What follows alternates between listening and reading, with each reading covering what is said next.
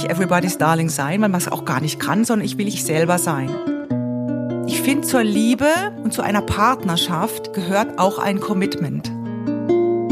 Ich sehe Kinder als eine Probe für eine Beziehung.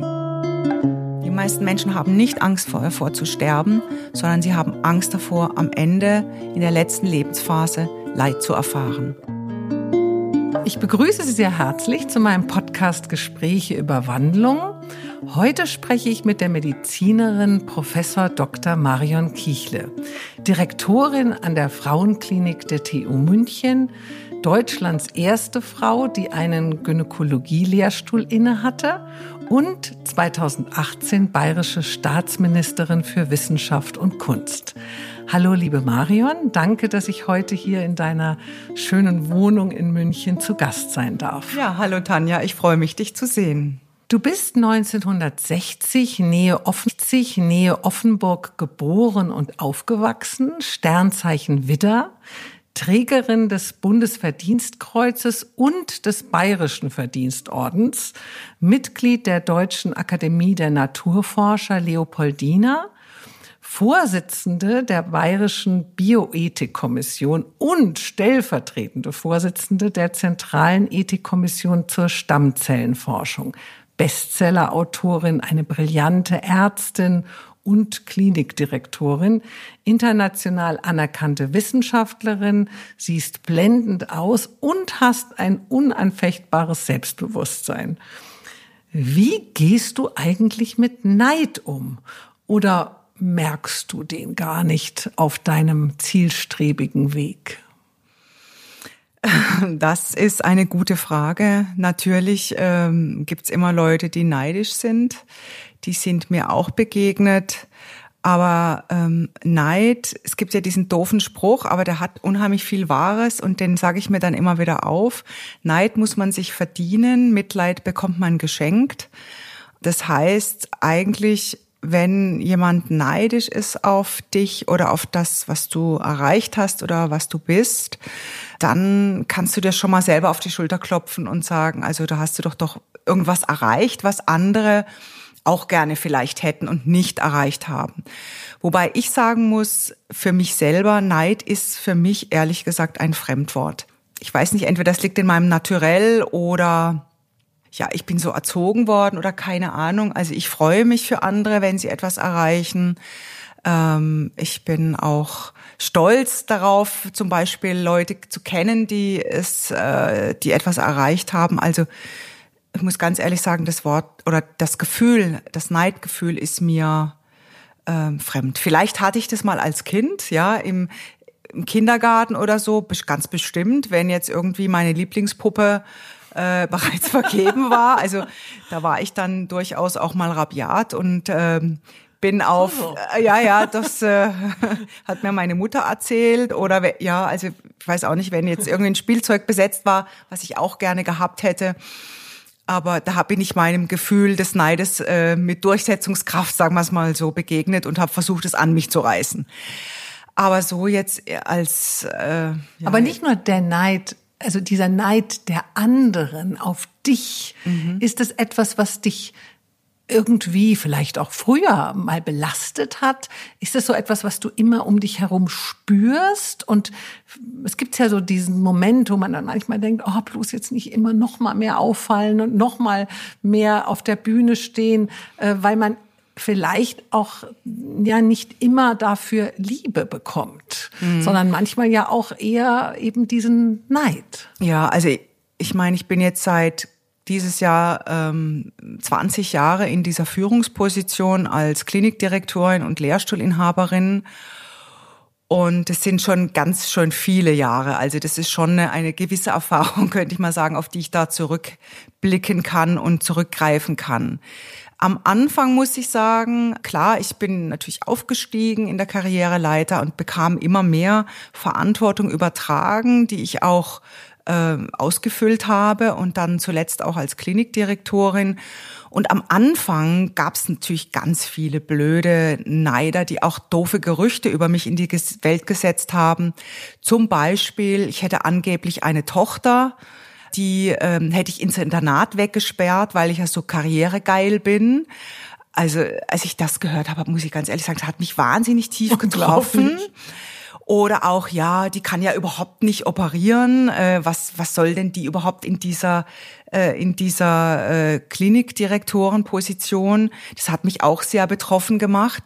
Aber ich habe gelernt, mit diesen, mit diesen Neidern und diesen Gerüchten äh, umzugehen und habe mir gesagt, okay, du bist jetzt ein Stück weit eine Person des öffentlichen Lebens. Äh, du bist ein Stück weit eine öffentliche Person. Es gibt Menschen, die interessieren sich für dich. Und das bin nicht ich. Das bin nicht ich, die Marion, die ich kenne mich, glaube ich, schon ganz gut. Ähm, und die meinen auch nicht mich als Person, sondern die meinen einfach meine öffentliche Person oder meine, meine Position, die ich ausfülle, mhm. ja. Und ich habe gelernt, äh, schmerzlich zwar, aber ich habe gelernt, damit umzugehen und in der Zwischenzeit kratzt mich das nicht mehr, muss ich ganz ehrlich sagen. Also da habe ich äh, ein gewisses äh, ein ja. dickes Fell. Ja, oder da bin ich immun gegen. Ja, habe ich ordentlich Antikörper gegen gebildet. Also äh, um, um es mal jetzt mit, mit Corona-Deutsch hier zu, zu, äh, zu sagen, das kratzt mich echt nicht mehr.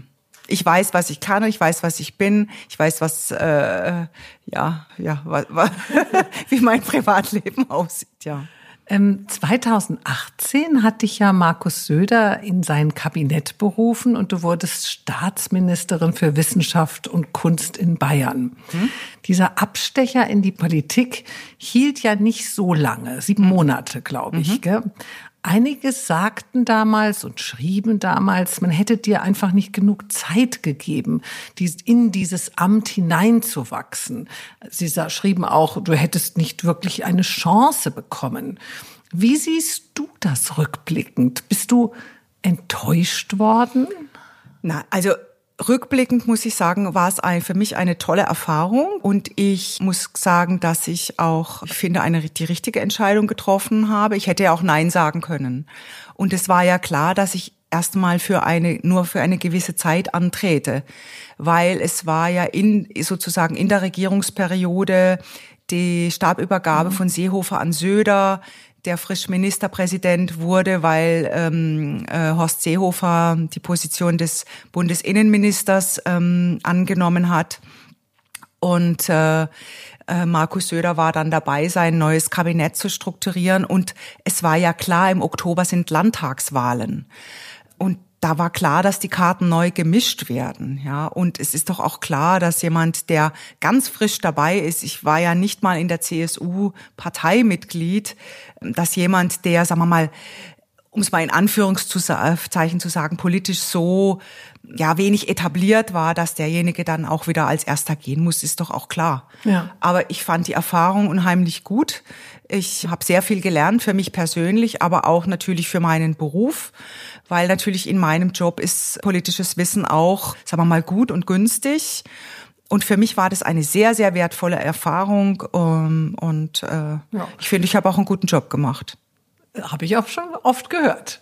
Aber wie stellt man sich das vor? Also du bist in einer mächtigen Position an der Klinik und jetzt sagst du plötzlich, hört mal zu, ich gehe jetzt aber mal ein bisschen in die Politik. Oder wolltest du, du hast ja, glaube ich, dein Amt ruhen lassen, richtig? Also ja. dein Also ich muss ganz ehrlich sagen, ich hatte einen sehr, sehr tollen Vorgesetzten, den Präsidenten, Professor Wolfgang Herrmann war damals ähm, sozusagen der die Führungspersönlichkeit der Technischen Universität in München.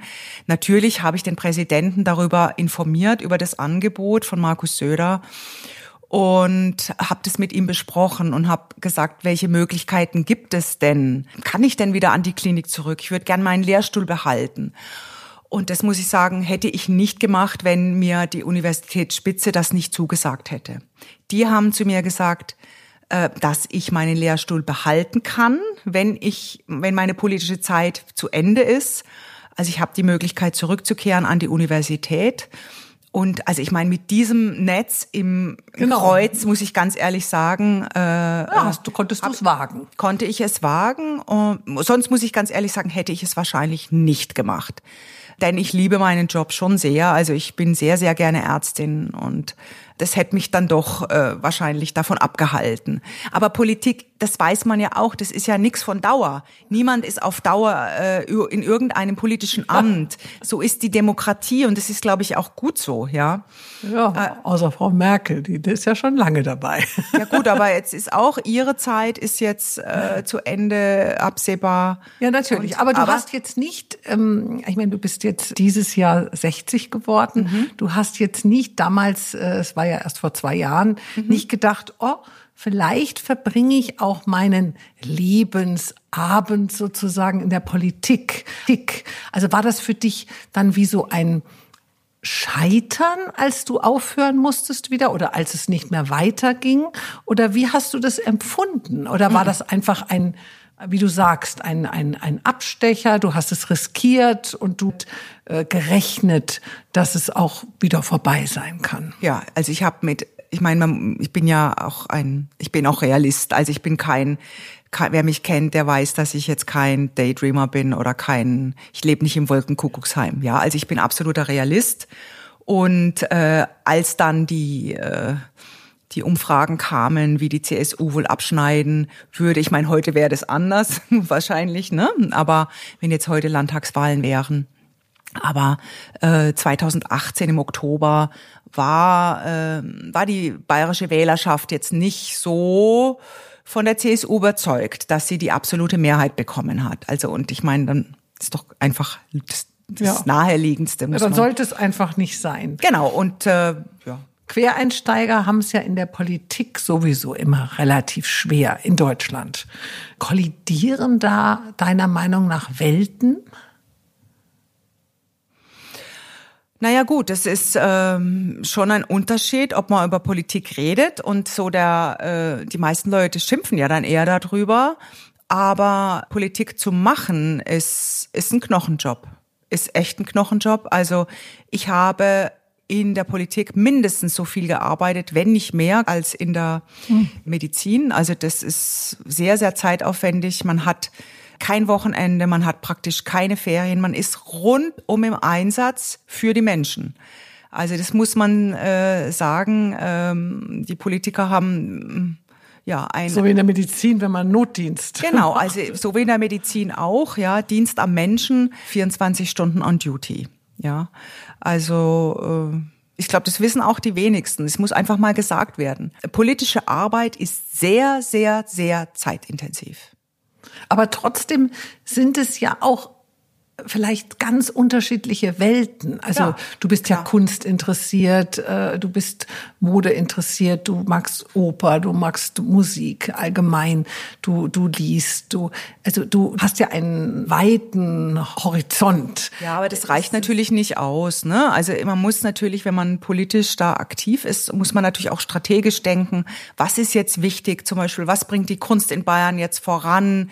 Also man muss dann schon auch Ideen haben für eine gute und erfolgreiche Zukunft für das Bundesland. Ja, ja, ja aber mit diesen Wahnsinnsideen stößt man vielleicht manchmal bei den, bei dieser klassischen Politik und den Menschen, die da arbeiten. Ja, das ist natürlich nicht einfach, nicht weil Politik ist, bedeutet Demokratie ohne eine Mehrheitsentscheidung und die gibt's natürlich nicht äh, von jetzt auf gleich. Das ist schon klar. In der Klinik als Chefin mache ich eine Ansage und dann springen alle, machen das. In der Politik ist das anders. Da kann ich nur mit Argumenten überzeugen und es kostet viel Zeit und auch natürlich viel Kraft. Strategien. Äh, Strategien und da äh, muss man etwas anders handeln. Ne? Die, die Dinge gehen nicht von jetzt auf gleich. Das muss einem auch klar sein. Das habe ich dort auch gelernt. Es ist auch in Ordnung, ja. ja. Wir haben uns ja vor ganz, ganz vielen Jahren, ich weiß gar nicht wie viel, aber lang ist her, kennengelernt, als ich dich einmal für, ja, für einen Kunden von mir in meiner Kreativagentur als Model engagiert habe. Die Firma hieß früher Frankenwälder, jetzt heißt sie Frank Walder. Du hattest schon immer so deinen eigenen Kopf, deinen ganz individuellen Stil, hast dich eigentlich nie so wirklich gekümmert, was andere über dein Leben, deine Gedanken, deine Taten, deine Worte so deine Natürlichkeit, deine Offenheit, deine modische Kleidung denken, hast dich eigentlich nie so richtig angepasst, auch wenn manche doch so hinter deinem Rücken mal so ein bisschen die Nase rümpften. Ist das vielleicht auch so dein Geheimnis deines großen Erfolges, dass du auf deinem ganzen Karriereweg immer du geblieben bist? Also ich glaube, ich kann gar nicht anders. Mir ist es ehrlich gesagt egal. Das war schon, schon immer so, dass Leute irgendwie die Nase gerümpft haben. Da einmal war der Rock zu kurz, dann einmal war er zu lang, dann, äh, ja, dann war es Make-up zu viel, dann war es Make-up zu wenig, dann waren die Schuhe zu hoch, dann zu flach. Also Konntest ich möchte an dieser machen. Stelle gerne Franz Josef Strauß zitieren. Der hat ja immer gesagt, everybody's darling is everybody's Depp. Und so ist es ja da auch. Ne? Also deswegen, äh, das will, ich will nicht everybody's darling sein, weil man es auch gar nicht kann, sondern ich will ich, ich selber sein.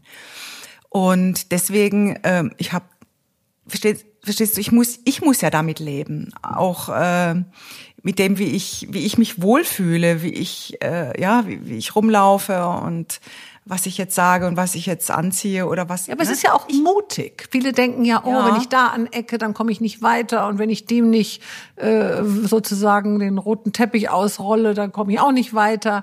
Äh, du, du warst ja schon auch unbequem. Also ja, das, das ja, wenn man das so sagen aber, darf. Äh, Folgendes, also ich will ja ich, auf meiner in, in meiner Karriere wollte ich ja auch Dinge erreichen und ich habe nie die Strategie gefahren, aha, ich mache das jetzt so, weil dann könnte ich dem gefallen und dann könnte ich und das und so, sondern ich hatte eine Idee oder ein Ziel und das wollte ich erreichen, aber natürlich mit meinen Argumenten, ja, und nicht, weil ich mir ausgemalt habe, aha, das könnte vielleicht einfacher gehen oder besser gehen oder wenn ich jetzt dem und oder der gefalle. Mhm. Das ist einfach nicht meine Denke, sondern ich überlege mir, was was ist hier hm, sachlich relevant oder was ist mir wichtig und natürlich schon, wie kann ich andere überzeugen, aber nicht, wie kann ich anderen äh, nach dem Mund reden. Ja, du hast ja letztendlich auch immer dann durch Leistung überzeugt.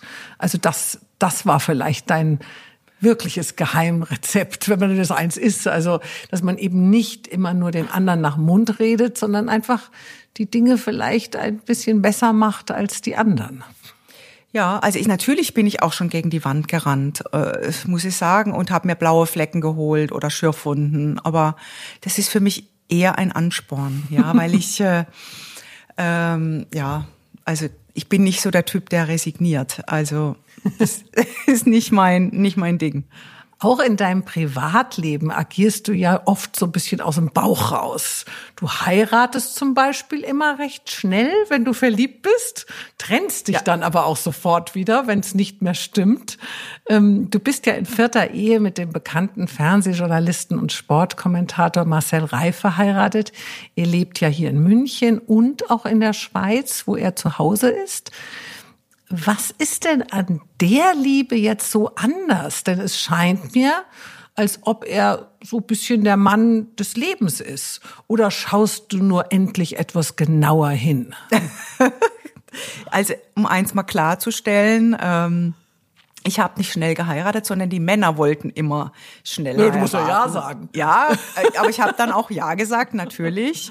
Ich meine, in der Liebe, das weiß, glaube ich, jeder. Also ich glaube, Menschen, äh, es gibt ja ganz wenig Paare, die sich in der Jugend kennenlernen und diese Beziehung dann ein ganzes Leben lang hält. Da habe ich einige Fehlentscheidungen getroffen, das gebe ich zu. Das hätte ich nicht unbedingt machen müssen oder nicht unbedingt heiraten müssen. Aber zu dem Zeitpunkt war ich davon überzeugt, mhm. dass das der Richtige ist, ja. Und dann äh, habe ich mich auch äh, mit dem auf Standesamt getraut, weil es ist ja auch, ich finde, zur Liebe und zu einer Partnerschaft gehört auch ein Commitment. Und das erwarte ich natürlich auch von meinem Partner, dass er sich absolut zu mir committet und an meiner Seite steht zu 100 Prozent. Und das möchte ich meinem Partner auch geben. Und dazu gehört, finde ich, so eine Heiratsurkunde für mich schon. Das ist ein Commitment, ja. Mhm. Und das habe ich immer gegeben, äh, wenn ich davon überzeugt war.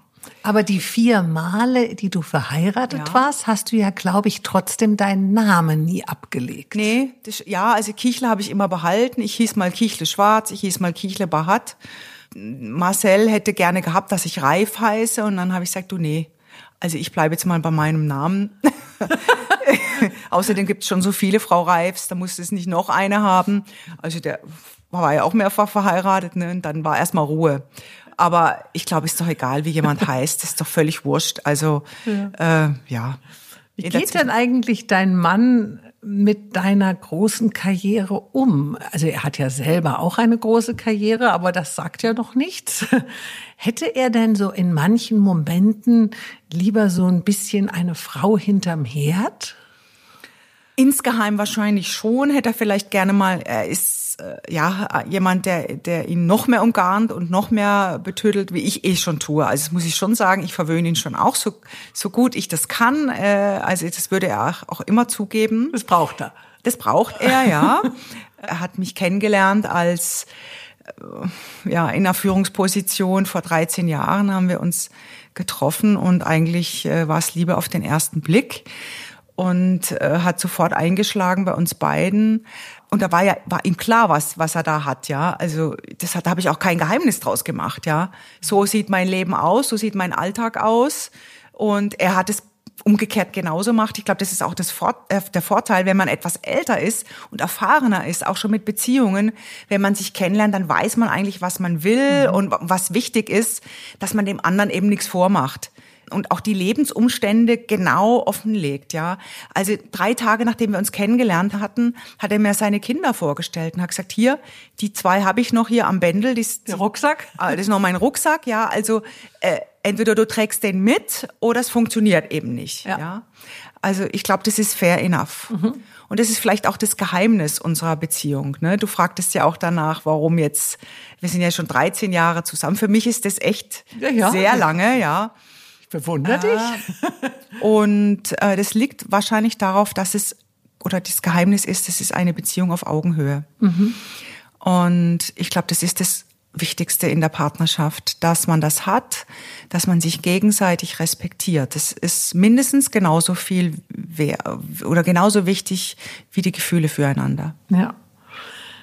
Du hast ja als Gynäkologin auch viele Kinder zur Welt geholt, aber selber nie eines bekommen. Wolltest du keine Kinder oder kam nie der richtige Mann oder beziehungsweise der richtige dann zu spät? Ja, also ganz klar. Ich wollte schon Kinder haben, aber natürlich nicht ganz zu Beginn der Karriere, das war auch klar. Aber mit den Ehemännern, die ich hatte, ähm, da wusste ich, nee, ich hatte das irgendwie im Gefühl, dass das nicht, das würde nicht, gut funktionieren. Der einzige, mit dem ich das mit, mir hätte vorstellen können, wäre Marcel gewesen, aber wir haben uns kennengelernt, da war ich 47 mhm. und er 57, er hatte drei Kinder schon und ich meine, zu Beginn einer Beziehung muss man sich ja selber erstmal, es ist wichtig, dass man sich um sich selber kümmert, denn Kinder sind immer eine Belastung für eine Beziehung. Es, sind, es ist nie ein Lebensretter oder es ist, schweißt nie zusammen. Ich sehe Kinder als eine Probe für eine Beziehung. Wenn eine Beziehung trotz Kinder funktioniert, ja, dann na, ist es dopp ist doppelt so gut. Also und zu Beginn einer Beziehung jetzt gleich auf Teufel komm raus schwanger werden zu wollen, also das wäre dann, eher ein Hindernis wahrscheinlich. Und dann war es auch irgendwann zu spät. Mhm. Und ja, so ist es halt. So ist mein Leben gelaufen. Ich finde es auch toll, dass ich mich um seine Kinder mitkümmern konnte. Also ich konnte denen sehr viel mitgeben, glaube ich. Ich habe äh, sehr viele ne Neffen und Nichten, also meine Brüder äh, sind da. Ich habe ja zwei Brüder, die sind sehr viel äh, reproduktionsfreudiger als ich. Der eine hat drei Kinder, der andere äh, hat drei und erwartet jetzt gerade das vierte. Also da habe ich sieben Neffen und Nichten, um die ich mich auch kümmere und kümmern kann und ist auch schön. Ja, auch also schön, Tante zu sein und Beutemutter zu sein, ist auch völlig in Ordnung. ich finde es ja immer wieder interessant, dass wir Menschen, besonders wir Frauen, zwar immer älter werden, aber sich der Zeitpunkt der Menopause nicht verändert dann ist einfach irgendwann Schluss mit der Fruchtbarkeit. Also dieser Moment, wo du dann wirklich wusstest, jetzt kann ich keine Kinder mehr bekommen, war der schwierig für dich? Nein, überhaupt nicht. Weil ich auch schon vorher damit abgeschlossen hatte. Ich hatte diesen Gedanken ganz zu Beginn, als ich Marcel kennenlernte. Und er auch. Äh, wir hätten uns das gut vorstellen können miteinander. Aber in dem Moment eher unterwegs, voll im Job und im Saft. und ich auch, ja. Und dann ist, man hätte auch nachhelfen müssen. Also ja. man ganz ehrlich mit 47, da ist, da wird man nicht einfach so spontan schwanger. Und das muss ich ganz ehrlich sagen, das war mir dann ja. zu viel. Das war mir too much. Ja, also obwohl du an der Quelle sitzt und wahrscheinlich ja, die Geheimrezeptchen wüsstest. Natürlich. Äh, aber bekommen denn deiner Meinung nach die in der heutigen Zeit die Frauen zu spät also wenn Sie Kinder wollen, bekommen Sie denn zu spät Ihr erstes Kind? Verpassen Sie diesen körperlichen idealen Zeitpunkt? Denn äh, ich glaube, die Zahl er, erhöht sich ja schon von denen, die dann ein bisschen Schwierigkeiten haben, umso älter sie werden. Oder also ich habe so immer das Gefühl, das, das, Durchschnittsalter der der der Mütter ist schon äh, nach oben gegangen, ganz klar. Ich glaube auch die Schwierigkeiten haben sich erhöht, oder? Klar, also, ja, weil je älter man äh, wird, lässt die Fruchtbarkeit nach. Mhm.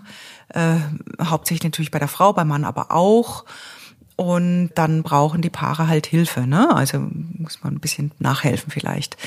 Also das ist schon, hat schon zugenommen. Das ist schon. Aber findest du das eine Findest du das eine gute, eine schlechte, eine normale Entwicklung? Naja, das ist. Wie siehst du das als, sagen wir mal, als Fachfrau für Ja, die Bereich? Frauen sind halt in dem Dilemma drin, ne, heutzutage. Frauen wollen ja auch Karriere machen und gerade das Alter, wo wo die Fruchtbarkeit am besten ist, zwischen 20 und 30, sagen wir mal, da sind die Frauen im Studium oder haben gerade nach dem Studium einen neuen Job angefangen oder hatten ihre Ausbildung und eben, ne, und wollen erstmal Erfahrung sammeln und und dann kommt das zweite große Handicap, nämlich den Traummann, mit dem man sich Kinder vorstellen kann oder eine Familie gründen möchte, den zu finden. Das finde ich fast noch schwieriger, als dann die Kinder zu kriegen, ja.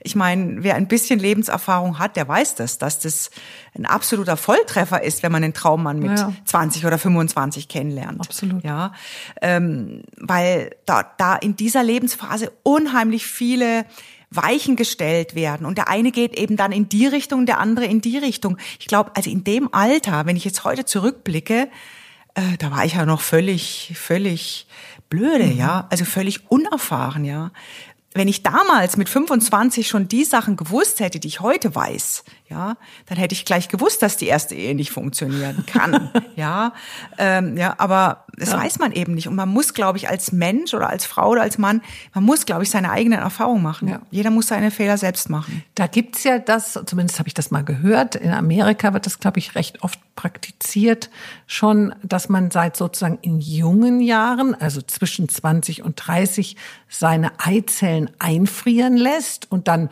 wenn man, ich sage jetzt mal mit Ende 30, dann doch jetzt gerade noch mal Zeit hat, ein Kind endlich zu bekommen, taut man die sozusagen wieder auf. Mhm. Äh, ich habe aber dann auch wieder gelesen, dass es dann oft gar nicht funktioniert, dass es schwierig ist. Äh, also so einfach ist das dann auch wieder nicht.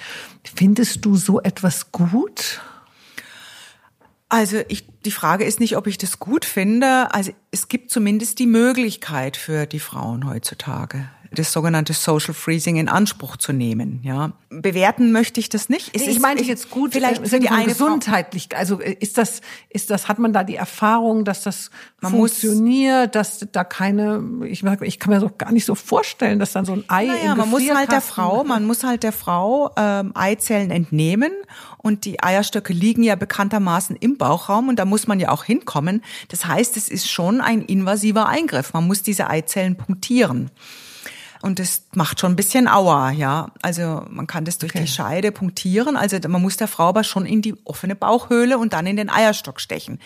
Eine, eine Prozedur, äh, die natürlich auch Nebenwirkungen haben kann und Komplikationen äh, haben kann.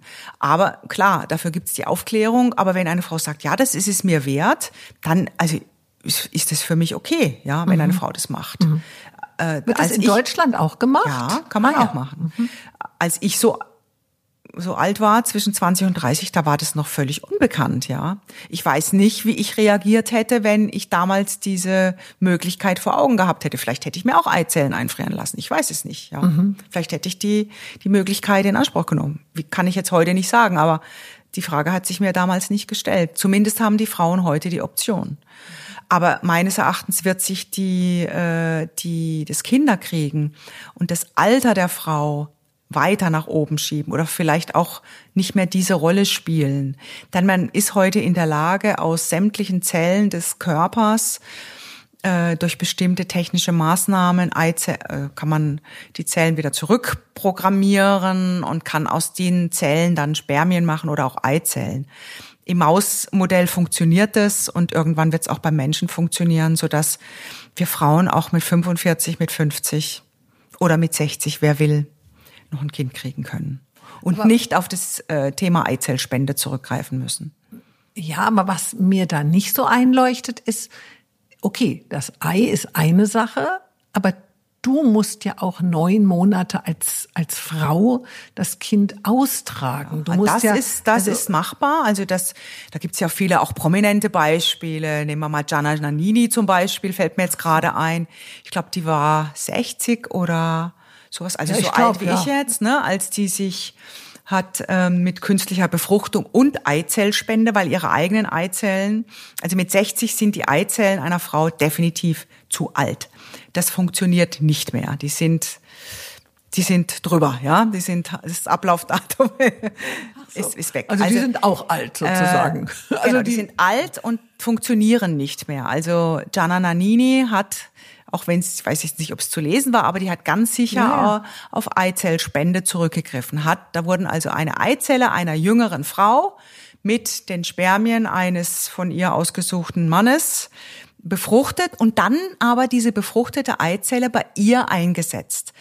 So, und jetzt zu deiner Frage um den Körper von Gianna Nannini äh, dazu be zu befähigen, diese befruchtete Eizelle auszutragen, das kriegt die Medizin heutzutage hin. Mit Hormonen. Mit Hormonen, genau. Und das hat ja auch bei ihr funktioniert. Wie denkst du denn über Abtreibung?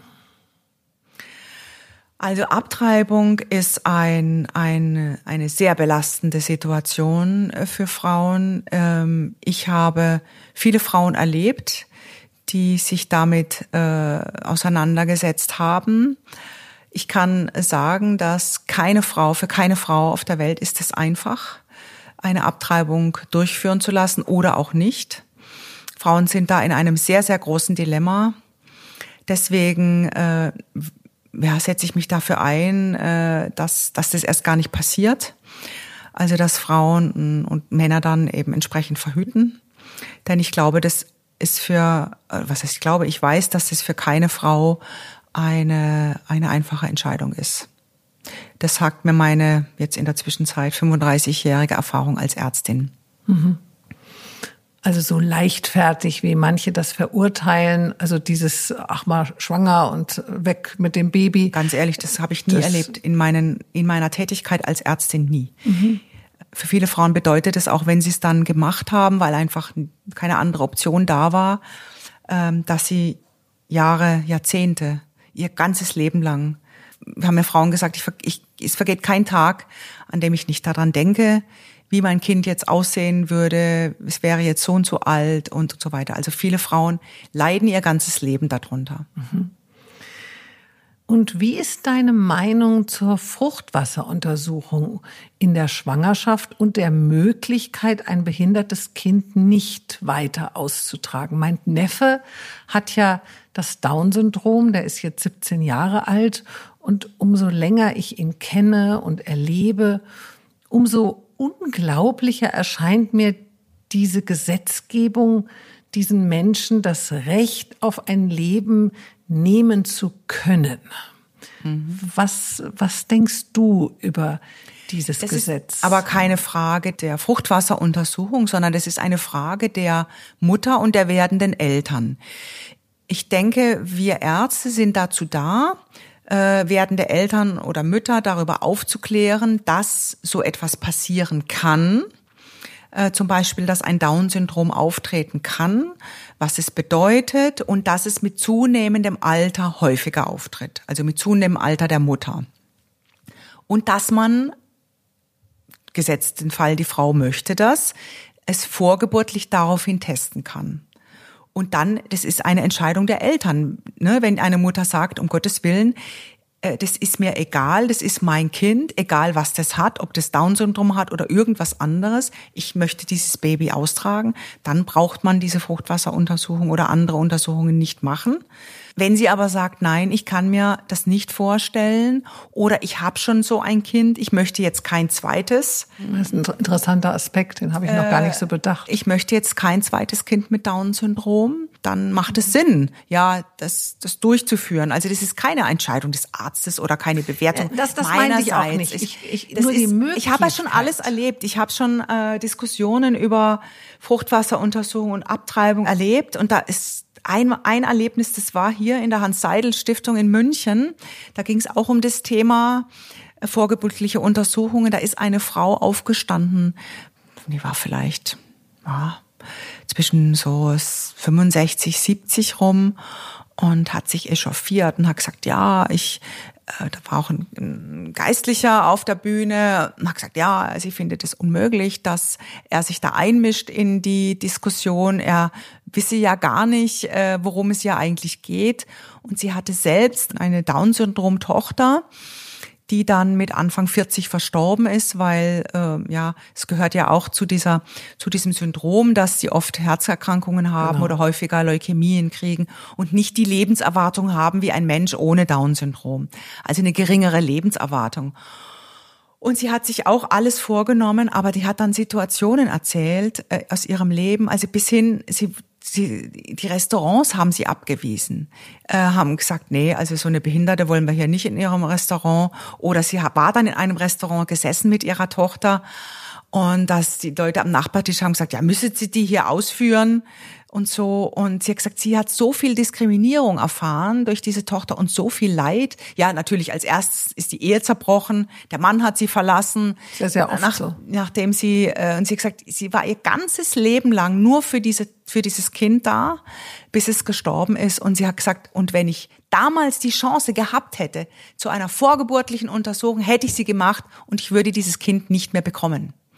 Ja, das ist sehr mutig, das zu sagen. Sehr mutig, es hat mich sehr beeindruckt und da habe ich auch gedacht, ich finde, das muss man akzeptieren. Das ist für jede Person. Ich habe das in der eigenen Familie erlebt. Mhm. Äh, da war auch die Entscheidung angestanden bei meiner Schwägerin, äh, äh, bekomme ich dieses Kind oder bekomme ich es nicht.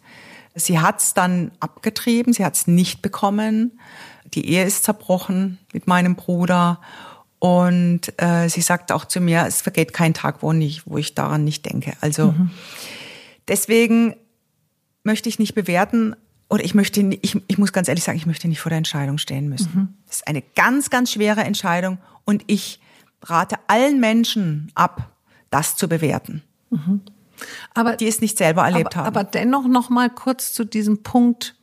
Wenn ich natürlich neun Monate lang ein Kind in mir trage und nicht so genau in meinen Bauch oder in meine Genetik hineinschaue und ich bekomme es, dann ist es vielleicht auch ein Stück meines Schicksals, ob ich jetzt ein gesundes oder ein nicht gesundes Kind habe, ein behindertes Kind habe oder ein anderes Kind.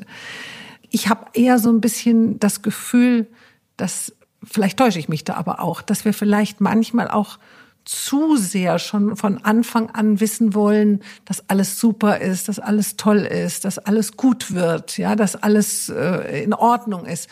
Und dann ist man vielleicht auf den Moment, wo der Arzt dir sagt oder die Ärztin dir sagt, das Kind ist nicht in Ordnung, das Kind hat eine Behinderung. Darauf ist man vielleicht gar nicht immer so gefasst. Ja, schon richtig. Aber der Mensch ist so. Der Mensch möchte gerne, äh, dass alles gut wird. Und das möchte er auch von uns Ärzten hören, ja, oder die Frauen jetzt in unserem Fall, die, die, die schwanger sind. Aber äh, wir können ja nicht lügen. Also wir müssen ja mhm. die Wahrheit, äh, ne? müssen wir ja den, den Frauen sagen. Mhm. Äh, und selbst später in der Schwangerschaft, wenn jetzt keine vorgeburtliche Untersuchung gelaufen ist, gibt es Anzeichen dafür, dass das Kind ein Down-Syndrom hat. Ja. ja oder dass eben der Rücken offen ist, ja, und, und dann eine, eine Lähmung da ist. Und deswegen finde ich das fair enough, den Frauen zu sagen, hört zu oder Eltern, es gibt die Möglichkeit der vorgeburtlichen Untersuchung. Das ist unsere Aufgabe, ist die, Fra die Frauen oder die Eltern darüber aufzuklären. Und dann müssen die Eltern selber entscheiden. Ob sie das machen oder Ob nicht. sie es machen oder nicht. Und ich glaube, die Konsequenzen, das weiß jeder. Und dass sich ein Leben drastisch ändert. Es ist ein und das Leben ändert sich sowieso, wenn ich ein Kind bekomme, ist klar. Ne? Das Leben ist nicht mehr dasselbe. Das ist, muss, ist glaube ich, vielen auch klar. Aber es ist, glaube ich, nochmal ein Unterschied, ob ich jetzt ein gesundes Kind bekomme oder ob ich ein Kind bekomme, was eben nicht gesund ist. Mhm. Weil das braucht nochmal viel, viel, viel mehr äh, Kümmern und Fürsorge. Und ich glaube, das ist fair enough, das vorher zu wissen, oder? Mhm. Also ja. Ich, ich würde es wissen wollen, wenn ja, ich. Also ich, ich, äh, es war nur so ein, ein Gedanke. Ich bin natürlich ein bisschen näher dran jetzt an so einem Kind. Und äh, dann hat man natürlich vielleicht auch andere Empfindungen. Also mich hat jetzt einfach deine äh, Meinung interessiert. Und ähm, ein anderes mir noch sehr wichtiges Thema ist ja, ich das. Möchte, vielleicht um es zum Abschluss ja, zu bringen, ja. ich möchte es echt nicht bewerten. Ich, ich respektiere die Entscheidung, wenn die Eltern sagen, nee, kommt für uns nicht in Frage, geht nicht, kann ich mir ja. gar nicht vorstellen. Ich möchte das Kind abtreiben lassen. Ich kann mir, ich respektiere das genauso, wenn Eltern sagen, nee, ich äh, will dieses Kind haben oder wir wollen dieses Kind haben. Ja, oder ich, ich will gar keine Untersuchung. Oder ich will gar keine Untersuchung, ganz genau. Also ich, ich respektiere beides. Mhm. Wirklich. Also weil äh, es ist ja nicht meine Situation. Es ist die, die Lebenssituation dieser Eltern oder dieser Mutter, äh, die damit konfrontiert mhm. ist. Und ich finde, die haben das Recht, das zu entscheiden. Ja. Und ich finde, alle anderen müssen sich raushalten. Ja. Aber dann das letzte Thema, was ich mit dir bezüglich dieser Geburten und Schwangerschaften noch besprechen möchte, ist das der Leihmütter. Das ist ja bei uns in Deutschland nicht erlaubt. Richtig. Und ähm, da bekommen ja zum Beispiel in den USA Schauspielerinnen, Influencer nicht mehr selber ihre Kinder, weil das schreiben sie auch dann auf ihren, posten sie auf ihren Instagram-Portalen. Äh, weil das eben jetzt entweder nicht in den Terminkalender passt oder weil sie schon andere Schwangerschaften vorher hatten und das reicht ihnen jetzt so ungefähr. Ähm, dann wird das Baby, ich sage das jetzt mal so ein bisschen provokant, nach der Geburt gegen relativ viel Geld einfach mal so in der Klinik abgeholt. Ähm, dann hört ja das Baby die Stimme der Mutter nie mehr wieder. Sie wird sie auch meistens wahrscheinlich nie kennenlernen, nicht sehen, nicht spüren, nicht erleben. Fast so ein bisschen so, als wäre die Mutter bei der Geburt gestorben. Ähm, für mich persönlich ist das so auch so eine Art Missbrauch an dieser austragenden Mutter und auch an dem Kind. Wie denkst du denn über Leihmütter? Also bin ich voll deiner Meinung. Also ganz ehrlich, ich bin ja, du kennst mich jetzt schon ein bisschen und ich glaube, ich bin eher so ein, so ein offener Mensch und, und liberal aber da hört bei mir die Liberalität auf. Ich finde das echt eine Sauerei, das muss ich ganz ehrlich sagen. Ich finde das unterirdisch. Ich sehe es auch als, als Missbrauch an, ja. Mhm. Ich meine, die machen das ja nicht aus Jux und Dollerei, sondern die machen das wegen Geld. Das muss man ganz klar sagen. Ich finde das wirklich unterirdisch. Wenn eine Frau ihr Kind nicht selber austragen will, also ganz ehrlich, dann braucht es auch kein Kind. Ja, man kann es ja nicht einfach so wie im Supermarkt kaufen. Das ist ja wirklich also Kommerzialisierung der der Schwangerschaft oder der des also, also des Kinderkriegens. Das ist also eine ganz schreckliche Vorstellung für mich. Also ich finde es gut, dass es hier nicht dass es hier verboten ist äh, und ich hoffe, das bleibt auch so. Ja. Du hast zwei Buchtitel herausgebracht, die zum Bestseller wurden. Eines beschäftigt sich mit dem Jünger, eines mit dem Schlankerwerden. Anscheinend sind diese Themen, die uns Frauen äh, irgendwie immer so stark beschäftigen, ja irgendwie ganz auf der Top-Liste da oben irgendwo in unseren Köpfen. Sind wir unserer Wirkung nach außen regelrecht verfallen und sollten wir nicht mehr dem Inneren und dem Annehmen des Älterwerdens äh, irgendwie uns äh, mehr öffnen? Ja, gut, Schönheit kommt von innen, das ist schon richtig, aber nicht alleine. Das muss man auch ganz klar sagen. Ne? Also Schönheit ist mehr als nur das Aussehen jetzt und die Figur. Es kommt natürlich auf die Ausstrahlung drauf an, ja, auf, auf, auf viele Dinge. Ja, die beiden Buchtitel sind jetzt sehr sagen wir mal, sehr plakativ. Ne? Also das, die, die wurden auch so vom Verlag vorgegeben. Das soll sich ja auch verkaufen. Das muss heißt man ja, glaube ich, Tag für Tag, Tag für Tag leichter und ah, Tag, leichter. Für Tag, Tag für Tag leichter und Tag für Tag jünger. Aber das ist schon auch ein, ein Anliegen der Menschen, sagen wir mal, optimal sich, sich so ein bisschen zu optimieren.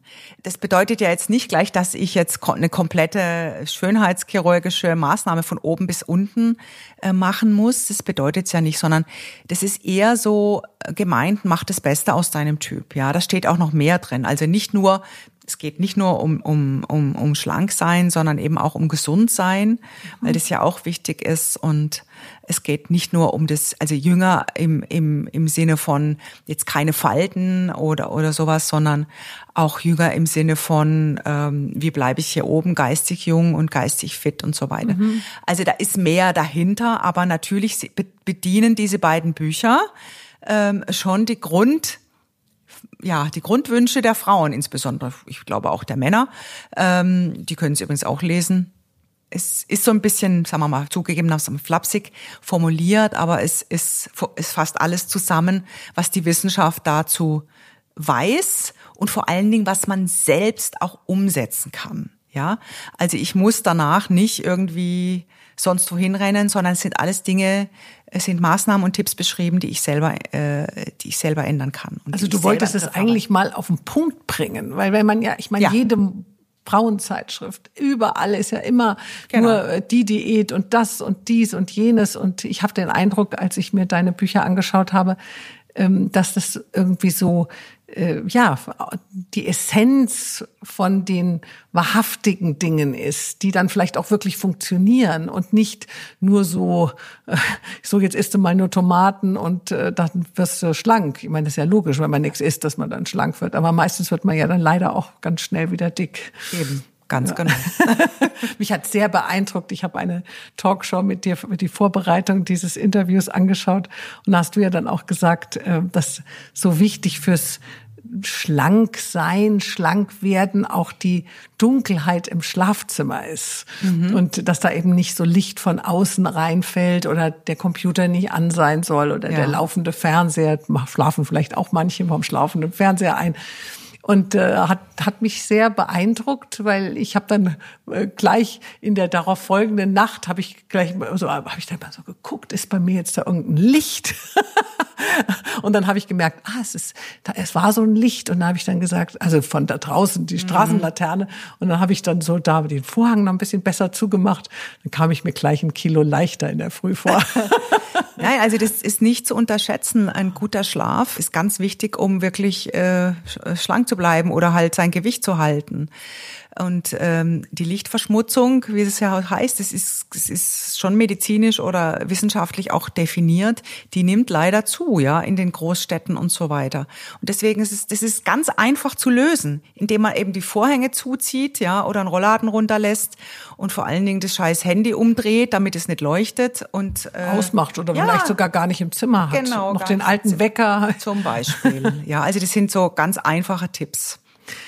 Greta Garbo oder Marlene Dietrich haben sich ja so jenseits der Fruchtbarkeit nur noch so in ihren Wohnungen versteckt oder hinter großen dunklen Sonnenbrillen. Wenn man das so ein bisschen mit heute vergleicht, erscheinen wir Frauen über 50 ja doch irgendwo sehr viel selbstbewusster. Wir verziehen uns also nicht mehr irgendwie ins dunkle Eck und machen uns unsichtbar. Ähm, aber gleichzeitig steigt auch die Zahl dieser Schönheitsoperationen stetig. In Südamerika zum Beispiel gehört ja ein neuer Busen fast schon so zum guten Ton, ja. Mhm. So wie bei uns vielleicht Beinhaare rasieren oder Haare vielleicht ein bisschen färben. Ähm, ist diese Entwicklung in deinen Augen so der Anfang vom Ende? Ach, also so würde ich es jetzt nicht, nicht formulieren. Also was ich gut finde, dass heute ich zähle mich übrigens auch dazu, ich bin ja jetzt auch schon 60, dass das Alter der Frau oder Iris Berben ist kürzlich 70 geworden, ähm, dass die sich, dass, dass die sich nicht mehr verstecken. Das ist richtig. Also ich glaube, es braucht in unserer Gesellschaft noch viel mehr solche Frauen, die sich einfach hinstellen und sagen, ich bin jetzt 60, ich bin jetzt 70, äh, das ist mir scheißegal, ich habe ein paar Falten oder ich habe ein paar Krampfadern oder was auch immer, aber ich bin trotzdem noch Und das hat Iris Berben, das hat mich auch beeindruckt in ihrem Interview, äh, irgendwo habe ich eins gelesen, zu ihrem Geburtstag hat sie auch gesagt, dass auch ähm, die Sexualität für sie eine große Rolle immer noch spielt und dass da immer noch Anziehung ist und prickelnd. Und ich kann das auch nur bestätigen, das lässt dem Alter gar nicht nach, ja. Und ich finde, es muss auch mehr nach, nach außen getragen werden. Also ältere Damen und Herren, die müssen sich doch nicht verkriechen, ja. Nur weil jetzt da eine blöde Zahl davor steht, die einem nicht so gefällt, ist man doch nicht alt. Ja, es kommt doch drauf an, wie, wie der Kopf ist.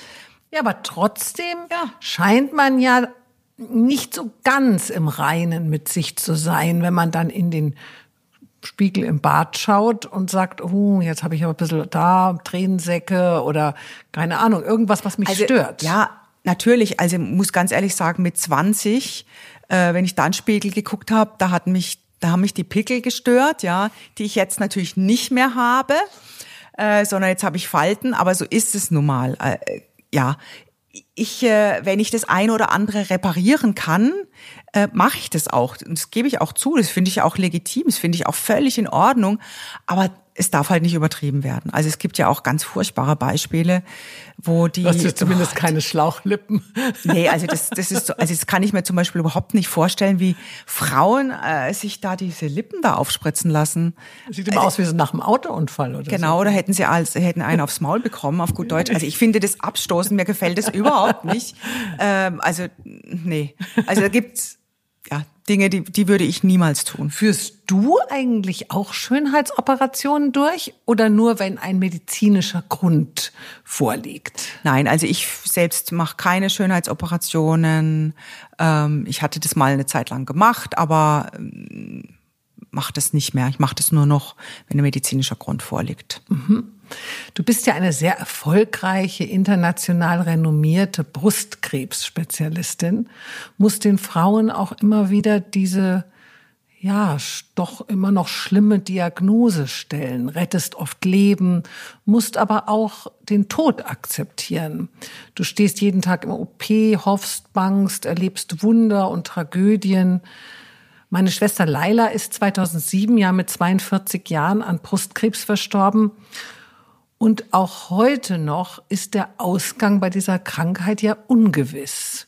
Wie nah ist denn die Forschung an dem Tag, wo diese Krankheit nicht mehr tödlich ist? Äh, ja, das ist eine Frage, die sehr schwer zu beantworten ist. Ich, ich möchte es mal anders versuchen. Also es gibt heutzutage Krebserkrankungen, die sind definitiv heilbar. Zum Beispiel zählen dazu ein paar Leukämien im Kindesalter, es ähm, zählen dazu die sogenannten Trophoblasttumoren. Das sind Krebserkrankungen, die von der, vom Mutterkuchen, also von der Plazenta ausgehen. Das gibt's auch leider, ja. Das kann sich auch krebsartig verändern. Das ist heilbar geworden und so weiter. Brustkrebs, die Heilungschancen über alle Fälle sind insgesamt gar nicht so schlecht. Ähm, sind, liegen so bei 80, 85 Prozent oh, aller Frauen mit Brustkrebs sind heilbar. Und da hat sich schon in den letzten 30 Jahren, die ich überblicke, sehr viel getan. Also hat sich schon viel getan. Um jetzt diese 100 Prozent zu erreichen, braucht es bestimmt noch 100 Jahre, würde ich mal sagen. Weil es wird immer wieder Fälle geben. Also wir kommen, wir kommen der, weil Brustkrebs ist nicht gleich Brustkrebs. Es gibt unheimlich große Unterschiede. Ähm, und da ist die Medizin dabei, diese zu charakterisieren, um für diese spezifischen Formen von Brustkrebs spezifische Therapien zu finden. Wir sprechen auch immer mehr von einer personalisierten Medizin. Das ist ganz typisch für Krebs, weil Krebs nicht gleich Krebs ist und Brustkrebs ist nicht gleich Brustkrebs. Und von den, sagen wir mal, bestimmten Formen, also ich kenne ja die, den Fall deiner Schwester und sie hatte leider einen Krebs, über den man noch sehr wenig weiß und bei dem man noch sehr, sehr wenig, äh, auch heute noch, äh, Therapieoptionen hat. Hätte sie eine andere Form von Brustkrebs gehabt, ähm, hätte man ihr viel besser helfen können. Ja, sie hatte ja ein Jahr vor ihrem Tod ihre erste Mammographie und da war ja gar nichts. Richtig. Und als sie starb, äh, hatte sie einen elf Zentimeter großen Tumor oder zehn Zentimeter großen Tumor. Und sie verstarb ja dann eigentlich nur, weil sie immer so müde war. Und dann waren eben schon die Metastasen in der Leber und innerhalb von zwei Wochen war sie dann verstorben. Mhm. Aber ähm, muss ja, dann muss es ja anscheinend auch so Krebsarten geben, die ganz schnell wachsen ja. und ganz schnell streuen. Richtig, richtig. Und da, äh, gerade bei diesen ist, das ist echt schwer.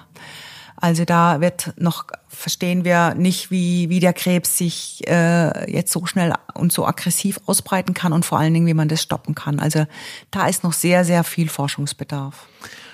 Und dieser Moment, wenn du so einer Patientin und ihrer Familie sagen musst, dass es keine Hoffnung mehr gibt.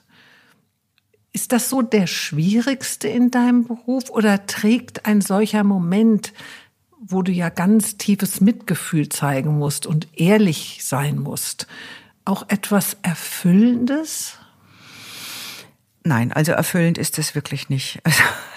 es ist, es ist ein, ein immer noch ein sehr, sehr schwieriger äh, Moment für mich und ein sehr schwerer Moment um es mal ganz, weil ich natürlich nicht nur Mitgefühl habe für, weil das ist ja dann oft eine Patientin, die ich über viele Monate oder sogar Jahre begleitet habe. Und ich weiß, ich werde sie jetzt verlieren, sie wird sterben. Das ist eins, aber ich habe dann auch so ein bisschen als Arzt versagt, ja. Also weil, weil wir, Arzt, wir Ärzte wollen ja nicht, dass jemand stirbt. Wir wissen natürlich, dass das Leben endlich ist, aber es, als Arzt ist es nicht schön, ja. Es ist einfach nicht schön, wenn wir, wenn wir nicht mehr helfen können. Aber jeder weiß, dass er sterben muss. Und Krebspatienten wissen es auch. Was wir aber tun können dann in dem Moment, wir sprechen auch von, das klingt jetzt zwar sehr theoretisch, einer Änderung des Therapieziels. Das Therapieziel ist dann eben nicht mehr die Heilung, sondern das Therapieziel mhm. ist, in Ruhe und Frieden zu sterben. Und das können wir den Frauen mit Krebs oder auch allen anderen Krebspatienten oder allen anderen Patienten, die eine schwerwiegende Erkrankung haben. Das kann die Medizin heute leisten. Und wenn das ausgesprochen ist, also viele Patienten, also ich habe niemand erlebt, keine Patientin erlebt, die dann in irgendeiner Form ausgeflippt ist, wenn, wenn man so ehrlich redet. Und im Gegenteil, die sind dann alle froh und dankbar, wenn man sagt, also wir können sie jetzt nicht mehr retten, aber ich oder wir können dafür sorgen, dass sie keine, kein Leid erfahren müssen. Weil das, davor haben die meisten Menschen Angst. Die meisten Menschen haben nicht Angst vor, vor zu sterben, sondern sie haben Angst davor, am Ende in der letzten Lebensphase Leid zu erfahren. Mhm. Und wenn man das alles anspricht und offen anspricht, dann ist es am Ende ein gutes Gespräch. Ja, und das ist wahrscheinlich dann auch wieder dieser, dieser Sinn des Arztseins, dass man eben auch dann, wenn man nicht mehr helfen kann, irgendwo trotzdem noch hilft. Ja, man hilft, man kann also helfen im Sinne von jetzt nicht mehr das Leben verlängern, aber das Leid ver, ver, verhindern sozusagen. Mhm. Ja, und da sein für den genau. Menschen. Du kommst ja aus einer Nicht-Akademiker-Familie mit zwei jüngeren Brüdern. Mhm. Dein Vater stellte Automaten auf, deine Mutter arbeitete bis zum dritten Kind beim Fernmeldeamt. Mhm, richtig, ja. Damals war es ja eher ungewöhnlich, dass dann das einzige Mädchen in der Familie so aufs Gymnasium geht und dann auch noch Medizin studieren will. Waren da deine Eltern ähm, deiner Ausbildung gegenüber ganz locker und modern eingestellt? Oder wer war denn da der entscheidende Faktor, dass du dann überhaupt diesen Weg gehen konntest? Also muss ich schon sagen, bin ich meiner Mutter sehr dankbar, denn sie war diejenige, die auch die, die mich gecoacht hat, schon von, von, von klein auf, ähm, hat sie immer gesagt, Mensch, guck, dass du als Frau deinen eigenen Beruf hast und dein eigenes Auskommen. Sie wollte nämlich gerne studieren, sie wollte gerne das Abitur machen, sie war eine sehr gute Schülerin, musste aber in der mittleren Reife abgehen. So nach dem Motto, äh, du bist ja eh ein Mädchen und eine Frau, du heiratest ja eh mal und kriegst Kinder, also du brauchst jetzt kein Abitur machen. Ne? Und das hat sie äh, ihr ganzes Leben lang äh, ein Stück weit belastet und das wollte sie für ihre Tochter eben nicht. Ich war auch eine sehr, sehr gute Schülerin und da kam dann auch mal die Diskussion auf, ja, okay, Abitur, ja, aber mein Vater sagte dann, ja, musst, musst du denn studieren? Ne? Also du bist doch, du heiratst ja eh bald und dann kriegst du Kinder und so. Und da war ich natürlich fuchsteufelswild, aber noch wilder war meine Mutter, die ist meinem Vater gleich an die Gurgel gegangen und hat gesagt, nee, kommt überhaupt nicht in Frage. Das Kind darf studieren, was sie will. Ja, sehr lustige Geschichte. Also du konntest deinen Weg dann ganz unbeschwert gehen. Genau. Dein Vater ist ja leider vor 20 Jahren an Lungenkrebs äh, mhm. verstorben. Er war ein schwerer Raucher. Gehören eigentlich Zigaretten deiner Ansicht nach verboten? Und müsste dann eigentlich auch der Alkohol verboten werden? Wie denkst du überhaupt über diese Gifte, die ja eigentlich ganz legal für uns Menschen zugänglich sind? Ja, also ich, bei, äh, bei Nikotin und beim Rauchen bin ich natürlich gebiased weil ich einen geliebten Menschen verloren habe dadurch. Also mein Vater hat äh, den Zweiten Weltkrieg natürlich erlebt und äh, er bekam dann Zigaretten zugeteilt, das wurde irgendwie verteilt und hat dann relativ in jungen Jahren schon angefangen zu rauchen und äh, kam irgendwie von dieser Sucht dann nicht nicht los. Und äh, ich habe das ja erst überblickt, als ich dann Medizin studiert habe, wie schädlich das ist und was, was das Rauchen alles anstellt. Meine Mutter hat übrigens damals auch geraucht, aber äh, die hat dann aufgehört, also die konnte ich dann überzeugen, aber mein Vater irgendwie nicht. Und deswegen äh, wäre ich natürlich ganz froh, wenn es überhaupt keine Zigaretten gibt. Auf der anderen Seite weiß ich ja auch, dass da eine riesen Industrie und Lobby und alles Mögliche dahinter steht. Und eigentlich bin ich ja auch für Liebe, für, für, für, für Freiheit und für, für Liberalität und ähm, jeder soll machen können, was er will. Ähm, soll, kann er auch, also von mir aus kann jeder rauchen, so viel er will, aber in, dann in seinen eigenen vier Wänden, solange andere nicht gefährdet. Und ich begrüße daher unsere Gesetzgebung, die ja schon ein paar Jahre jetzt her ist, äh, absolut dieses Rauchverbot in öffentlichen Gebäuden, zum Beispiel beim Oktoberfest, ja. Ich bin aufs Oktoberfest nicht mehr gegangen, weil ich diesen Rauch nicht ab, ab konnte, ja. Ich war da eine Stunde drin, hatte so einen Kopf und auch eine Aversion. Also mir hat es, und seit ich, seit das Rauchverbot da ist, bin ich ein absoluter Gänger und liebe das Oktoberfest. ja, weil einfach die Luft viel besser ist. Ich finde das gut. Äh, und äh, das war, finde ich, eine sehr, sehr gute und eine richtige Entscheidung. Mhm dein Leben rast, du bist immer in Bewegung, arbeitest von früh bis spät. Wo findest du denn manchmal die Möglichkeit zum Innehalten? Also ich äh, halte eigentlich jeden Tag inne, zweimal. Einmal, nachdem morgens mein Wecker geklingelt hat, gönne ich mir noch ein paar Minuten im Bett und da bereite ich mich äh, auf meinen Tag vor ich resümiere nochmal so, was heute alles zu erledigen ist, was wie mein OP-Programm ist, welche Termine ich habe und weiter und so fort. Äh, das finde ich immer ganz gut, das sich nochmal zu vor Augen zu halten. stelle ich mir auch wirklich bildlich vor. Und das Gleiche mache ich nochmal abends. Ich lege mich ins Bett und wenn, wenn du so willst, ist es so eine kurze Meditation. Äh, wie war der Tag? Ähm, war der jetzt gut? War der schlecht? Äh, hast du alles erledigt, was du wolltest? Und so weiter und so fort. Also ich ziehe immer so ein kleines Resümee. Morgens, was kommt auf mich zu? Abends habe ich alles erledigt und so. Das ja stärkt mich irgendwie. Und wenn ich was nicht erledigt habe äh, und was mir noch unter den Nägeln brennt, dann äh, schreibe ich das auf oder tipp's in mein Handy, Notizen für den nächsten Tag. Weil ich möchte meine Nacht damit nicht belästigen, weil ich weiß, das beschäftigt mich sonst zu sehr. Hm. Ich schreibe das einfach auf, morgen zu erledigen, damit ich's von der innerlichen Agenda habe, ja, äh, und nicht nachts da irgendwie das Grübeln anfange. Das ist nämlich immer schlecht. Und hast du auch ein Hobby und, oder Ja, sowas? und dann, wenn ich dann Freizeit habe, dann ähm, ja, ich mache klick gerne in die Luft, bewege mich gerne, aber ich, ich, ich gartel auch gerne, buddel in der Erde und so weiter. Das finde ich unheimlich beruhigend. Und das, das erdet mich auch im wahrsten Sinne. Das holt mich irgendwie aus diesem manchmal ja doch stressigen und belastenden Alltag äh, irgendwie, ja, beruhigt mich das. Ich pflanze gern, ich gieße gerne, ich gucke Pflanzen beim Wachsen zu. Wenn eine Blüte kommt oder so, da freue ich mich riesig und das finde ich einfach schön und hm. äh, finde ich sehr beruhigend. Und äh, wovon träumst du noch oder haben sich alle deine Träume bereits erfüllt? Nee, natürlich nicht. Ja. Also ich glaube, wenn ich, wenn man keine Träume mehr hat und keine Wünsche mehr hat, dann ist man kurz vorm Abtreten. Also da habe ich noch ganz viel vor. Ich hoffe, ich habe noch ein langes Leben vor mir. Jetzt bin ich ja 60 geworden. Ich hoffe, ich habe noch 20 gute Jahre, vielleicht sogar noch, noch mehr. Ähm, 30? Bin, ja, ich bin auf jeden Fall sehr dankbar, dass ich bislang weitestgehend gesund äh, durch dieses Leben gekommen bin. Weiß auch, dass ich das jeden Tag ändern kann. Und ich glaube, das ist auch so ein bisschen ein, ein, ein Positives, was man als Arzt oder als Ärztin hat ähm, oder anderen voraus hat. Man weiß eigentlich, dass es jeden Tag zu Ende sein kann oder sich das Leben ändern kann durch eine blöde Diagnose. Und deswegen bin ich so dankbar, dass, dass ich gesund bin. Dann nimmst du jeden Tag als ich nehme Geschenk. jeden Tag als Geschenk und eben jeden Tag als sozusagen, ja, dankbar an und, äh, ja.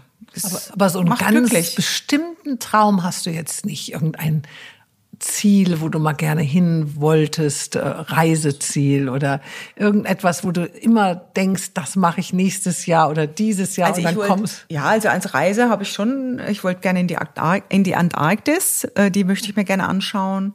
Und äh, dann möchte ich gerne diese Gorillas anschauen in Ruanda. Die habe ich mir vorletztes Jahr angeschaut. die würde ich Kann unbedingt ich gerne sehr, sehen. sehr empfehlen als irrsinniges, äh, beeindruckendes Erlebnis, was man nie mehr wieder vergisst.